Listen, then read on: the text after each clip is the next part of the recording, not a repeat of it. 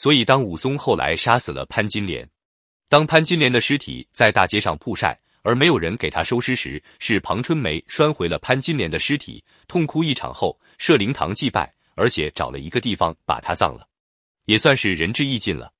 不过，对于这样一个淫荡嚣张的人来说，只有死才是他应得的结局。庞春梅后来再次回到西门府，眼看着曾经的灯红酒绿，如今却萧条破败。他怒打孙雪娥，甚至还把她卖为娼妓。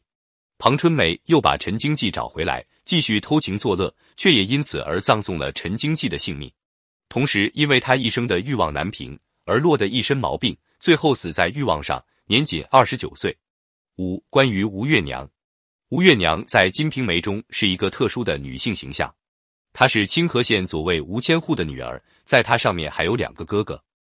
在她长大后，本来有一个未婚夫，但是在两个人还没有结婚的时候，那个男人就得了重病死了。更让她伤心的是，她的父亲在第二年也病死了。又过了一年，她母亲也去世了。就这样，时间一点点过去，吴月娘已经二十四岁了。这时候，有人跟吴家说。可以让吴月娘嫁给在狮子街开草药铺的西门庆做继室。吴月娘嫁给了西门庆之后，首先她要做好西门庆的贤内助。不过最让他头疼的是，他还要面对其他五个如狼似虎的小老婆，还有那些没正式娶过来的妓女、婢女等。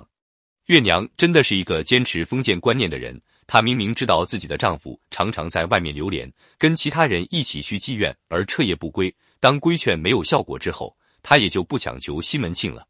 而当西门庆更肆无忌惮的在他面前为所欲为时，他也是把眼睛一闭，只当事情没有发生罢了。所以在小说的第十六回里，西门庆也不得不称赞吴月娘说：“俺吴家的这个捉精，他倒好性而理，不然手下怎生容的这些人？”潘金莲非常会笼络人心，她刚刚嫁入西门府时，和吴月娘倒也乐乐呵呵的相安无事。不过，随着故事的发展，吴月娘越来越发现潘金莲的可怕。他发觉潘金莲多次恐吓关哥儿，然后又对死了儿子的李瓶儿百般折磨，直接导致了李瓶儿含恨死去。西门庆又是因为潘金莲的淫荡而丧命，所以吴月娘非常恨潘金莲。西门庆一死，潘金莲失去了最有力的靠山，吴月娘立刻将他赶出了西门府。另外，吴月娘看到李瓶为西门庆生了儿子之后，竟然那么得宠。于是，她也求薛姑为他找来了偏方，也给西门庆生了一个儿子，也就是小根儿。